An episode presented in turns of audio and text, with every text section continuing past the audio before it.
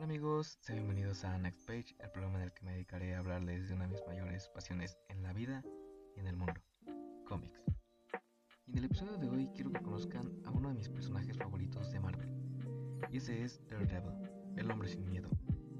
Es un personaje con discapacidad visual, pero con mucha fuerza, agilidad y sentidos super agudizados, con traje de diablo siendo el vigilante de Hell's Kitchen. A primera vista parecería no ser la gran cosa este personaje, al ser ciego. Y de cierta forma podría decirse que es algo bueno, porque Daredevil no combate villanos super poderosos como los de Spider-Man o villanos amenazando a toda la humanidad como los Vengadores. Como dije, él es el vigilante de Hell's Kitchen, un barrio en la ciudad de Nueva York, donde los maleantes se reservan únicamente a ser ladrones, asesinos, líderes, del poder corrupto y de vez en cuando uno con un poderío. Pero bueno, vayamos al cómic.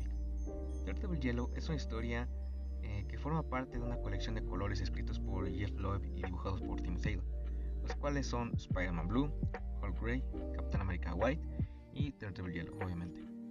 Este cómic no es 100% una historia de origen, mm, más bien podría decirse que es un año 1, ya que apenas te introduce a las aventuras de Matt Murdock como vigilante y se siente como un Daredevil muy primerizo y un poquito más relajado, podría decirse. No lo, no lo sentí tan profundo a diferencia de otras historias como las que escribió Frank Miller. Pero bueno, no es nada malo. Esta historia te presenta a los personajes con gran detalle para que los identifiques como parte del círculo social de Daredevil. Así que la historia funciona muy bien para propios extraños a El hombre sin miedo. Como primer acercamiento, aparte de que se siente apto para todo público, aunque yo personalmente se lo daría más a niños, mm, no sé, mayores a 13 años, mm, si no es que un poquito mayores, porque algunas cosas este, involucran un poco más de conocimiento adulto, como leyes y así, quizá para un menor sí resultarían confusos, pero tampoco es como que se saque mucho de la experiencia. En cuanto a la historia, yo la definiría como una, autobiografía, divertida y a la vez siendo una carta de amor. La defino como una autobiografía porque en el cómic Daredevil es quien nos narra cómo fueron, cómo fueron sus primeras noches patrullando Hell's Kitchen, mientras que nos cuenta su perspectiva de las cosas que lo rodean sin necesidad de la vista, porque recordemos que el personaje es ciego. La defino como divertida porque no necesariamente te tiene que mantener ciertas partes del cómic se puede sentir un respiro de, con toques de humor por parte del propio Matt. Ya que les repito, se siente un poquito más relajado este Daredevil, muy primerizo. Agregándole, pues sí, un par de graciosos cameos de otros personajes de Marvel, que no se sienten extraños, porque al final pues, son parte del mismo universo. Y por último, la defino como una carta de amor por la narración con el sentimiento de melancolía de Daredevil hacia su, hacia su padre, es su querida llamada Karen Page que, spoiler, al inicio del cómic eh, se nos revela que Karen está muerta. No se nos explica cómo murió y tampoco necesitamos saberlo.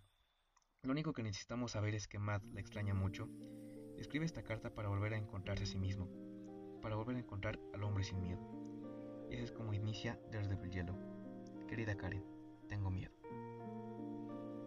En una noche de patrullaje, Daredevil se siente melancólico por recordar a Karen Justo cuando siente que las cosas se ponen más fáciles, hay alguien con su mismo perfume, o se escucha una risa parecida a la suya, y vuelve a abrirse ese agujero dentro de él. Saltando por la ciudad, termina en el viejo gimnasio donde su padre entrenaba, para los torneos de box. Aún después de que el lugar ha sido incendiado, Daredevil logra oler el desodorante y el talco que solía usar, así que empieza a recordar el pasado. En una habitación de universidad se encuentra Matt y su mejor amigo Foggy asombroso que es en el boxeo el padre de Matt. Matt por su parte decide llevar a Foggy a conocer a su padre, y entonces su padre los invita a verlo ahí en el ring. En la noche de pelea, el padre de Matt, Jack Murdoch, da todo de sí mismo, pero él sabía que tenía que perder. La pelea estaba arreglada, pero no quería, no quería fallarle a su hijo, porque el valor de un hombre no está en cómo lo mandes a la lona, sino en cómo se levanta así que golpea con fuerza y noquea a su oponente. Tenía una cuenta pendiente que por desgracia le costaría la vida. Después de eso, Matt continuaría su lucha, no sin antes graduarse de la carrera de leyes, junto con Foggy.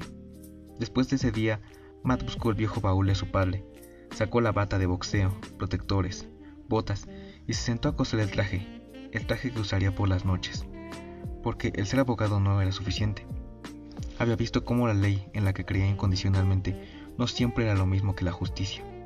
Y era momento de que Daredevil entrara al ring.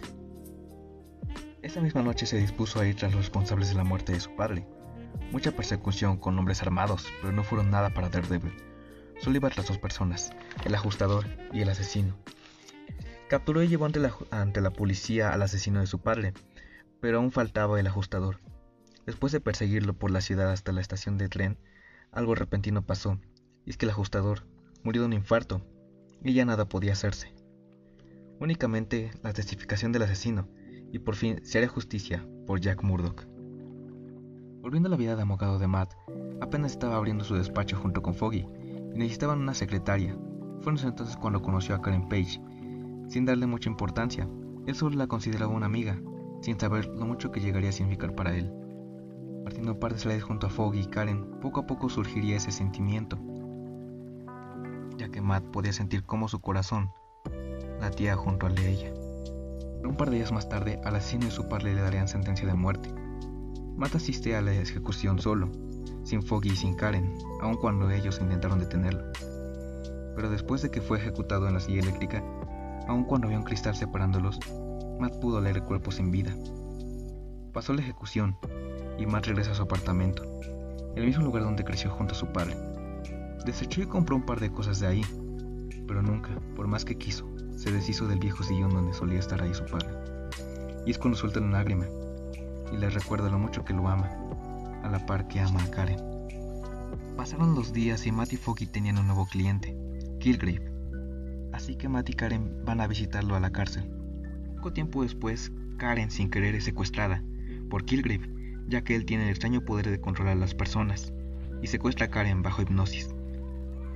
Daredevil va a su rescate, Killgrave pone a policías a atacarlo con su poder de hipnosis, pero no son mucho obstáculo.